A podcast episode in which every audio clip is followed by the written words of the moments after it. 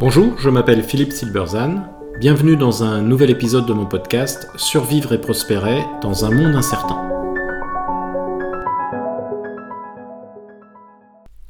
Face à l'incertitude, est-ce d'une stratégie dont votre organisation a besoin? Le choc de la Covid au printemps 2020 a fait voler en éclats les plans stratégiques et les entreprises se sont lancées ensuite dans une mise à jour de ceux-ci à marche forcée pour pouvoir redémarrer. La nécessité d'avoir une stratégie claire en période d'incertitude fait en effet partie des modèles mentaux dominants du monde du management.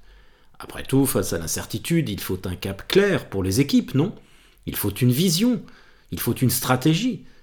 Eh bien non, pas vraiment. En tout cas, ça dépend de ce qu'on appelle stratégie. En 1996, Apple est exsangue. L'entreprise n'est plus que l'ombre d'elle-même, Incapable de sortir des produits innovants et avec une part de marché réduite à peau de chagrin, elle tente un dernier coup de poker en rachetant Next, une entreprise créée par Steve Jobs, par ailleurs cofondateur d'Apple, 20 ans plus tôt et virait sans ménagement de son entreprise en 1986. C'est donc le retour du fils prodigue. Le jeu favori de la Silicon Valley à l'époque, c'est de jouer au stratège et de deviner quelle sera la stratégie de Jobs pour relancer Apple. Les articles de presse se multiplient, alors nous sommes avant Twitter et les réseaux sociaux, avec de doctes experts qui vont de leur avis sur tel ou tel marché qu'Apple devrait disrupter ou sur la stratégie d'innovation que l'entreprise devrait développer. Et Jobs va déjouer tous les pronostics. La stratégie est souvent définie en termes de marché. La première définition que l'on m'a apprise lorsque je suis devenu, assez brièvement, euh, consultant en stratégie, c'est, je cite, choisir où l'on se positionne et comment on se positionne, en termes de marché. Le problème avec cette définition, c'est qu'elle ignore l'organisation, pour ne parler que de marché et de positionnement. Le chercheur en stratégie, Richard Rummelt, en propose une autre que je trouve beaucoup plus intéressante. Il dit La stratégie consiste à identifier votre défi fondamental et à définir un ensemble de politiques et d'actions pour le résoudre. Fin 96, le défi fondamental d'Apple est financier. Il lui reste trois mois de trésorerie, il faut donc trouver du cash. C'est ce que fait Job en signant un accord avec Microsoft, par ailleurs son principal concurrent. Tout le monde est scandalisé. Les stratèges ricanent, mais désormais Apple a de l'argent et regagne en crédibilité. Le défi fondamental d'Apple est désormais de relancer ses ventes.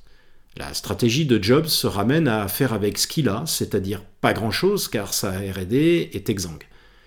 Il bricole comme il peut un Mac vert fluo dans un format assez sympa.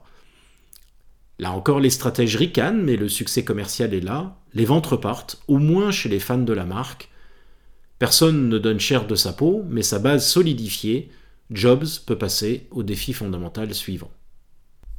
Rummelt interroge Jobs à cette époque. Apple semble tirer d'affaire et il presse ce dernier. Quelle est votre stratégie? Réponse de Jobs. Je vais attendre la prochaine vague, the next big thing.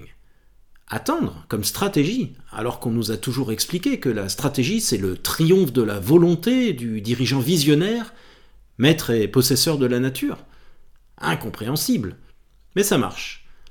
En partie par hasard, Apple se lance dans la musique et développe l'iPod, un lecteur MP3 qui, malgré le scepticisme des experts, encore une fois, et des stratèges, connaîtra un grand succès et marquera la véritable renaissance de la marque. Rien de tout cela n'était prévisible, ni même prévu, en 1997. Non seulement la stratégie définie en termes de vision claire sur ce que nous devons faire et où nous devons aller, n'est pas toujours nécessaire, mais elle peut être contre-productive. Bien souvent, elle correspond à un verbiage politiquement correct et suffisamment général pour que tout le monde y trouve son compte, et elle constitue une distraction de l'équipe dirigeante qui passe plus de temps à mettre au point ce verbiage en faisant perdre du temps à ses équipes, il nous faut les 250 slides pour lundi, qu'à faire son travail. Ainsi, ce grand distributeur se répand dans la presse pour parler, je cite, de transition alimentaire et encore, je cite, stratégie du mieux manger, alors que plusieurs de mes produits favoris y sont régulièrement en rupture de stock et que son drive était toujours dysfonctionnel sept mois après le début du confinement. La stratégie, c'est d'abord de bien faire son travail, 99% des problèmes d'une organisation sont opérationnels et humains. Faites d'abord votre travail, et s'il reste du temps et un peu de cognac, vous pourrez faire de la stratégie, ou ce que l'on appelle couramment stratégie, chez les cartésiens en costume. Chez eux, la stratégie, c'est regarder le sommet. En réalité, la stratégie, c'est regarder l'ensemble.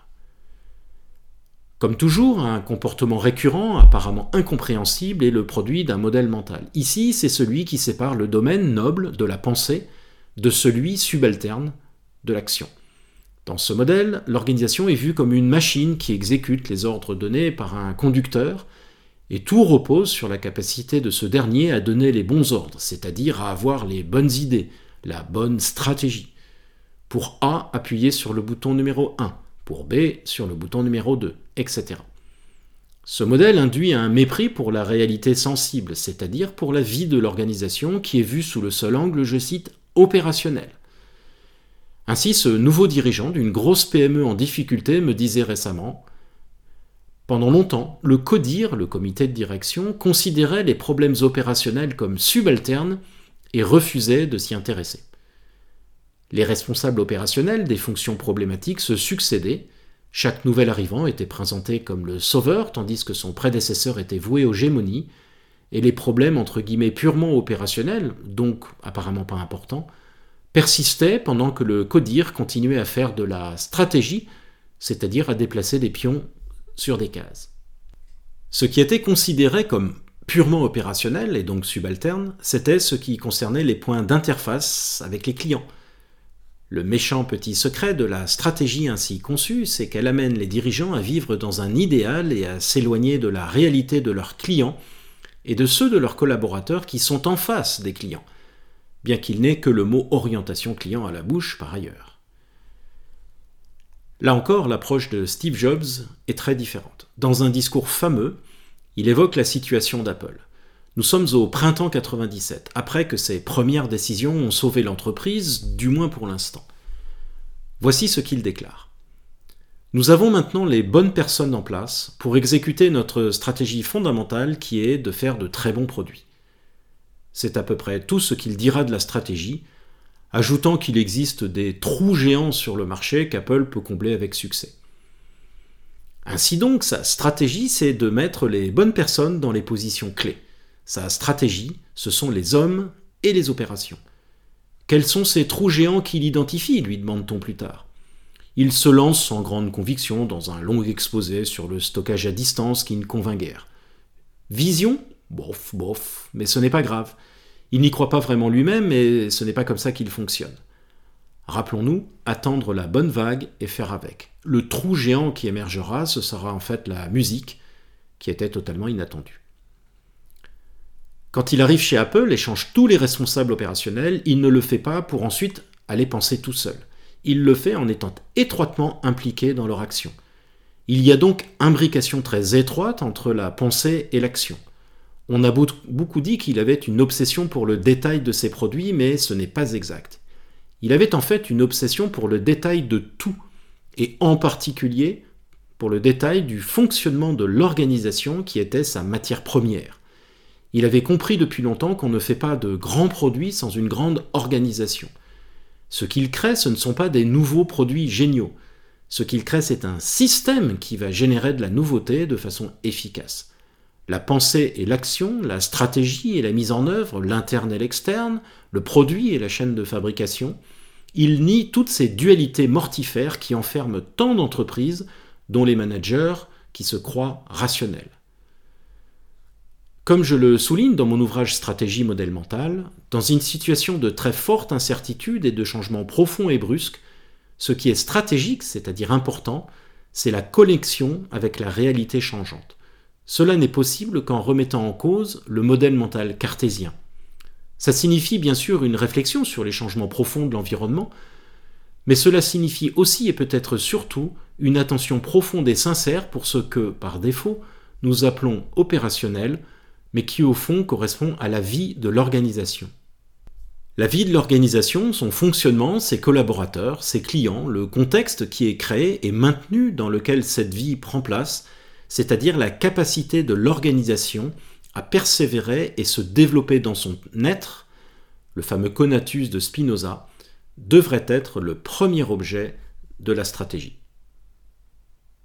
Merci de votre attention, vous pouvez retrouver cette chronique et bien d'autres sur mon blog www.philippe-silberzan.com.